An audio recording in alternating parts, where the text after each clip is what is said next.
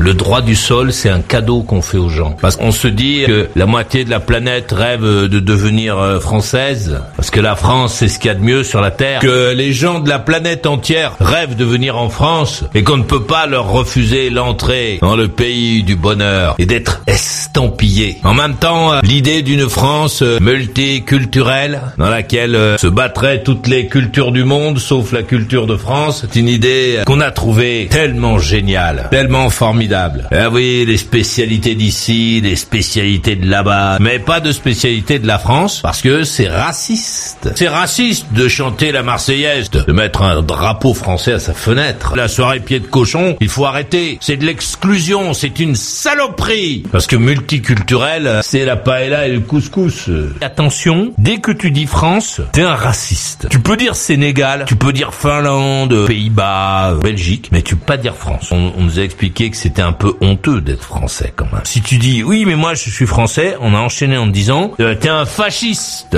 Et après on a inventé un terme que j'adore, c'est la fachosphère. Donc les gens se sont dit je veux pas avoir d'ennui. Et donc ils disaient qu'ils étaient français mais dans l'ombre et plutôt avec des gens qui acceptaient qu'on le dise.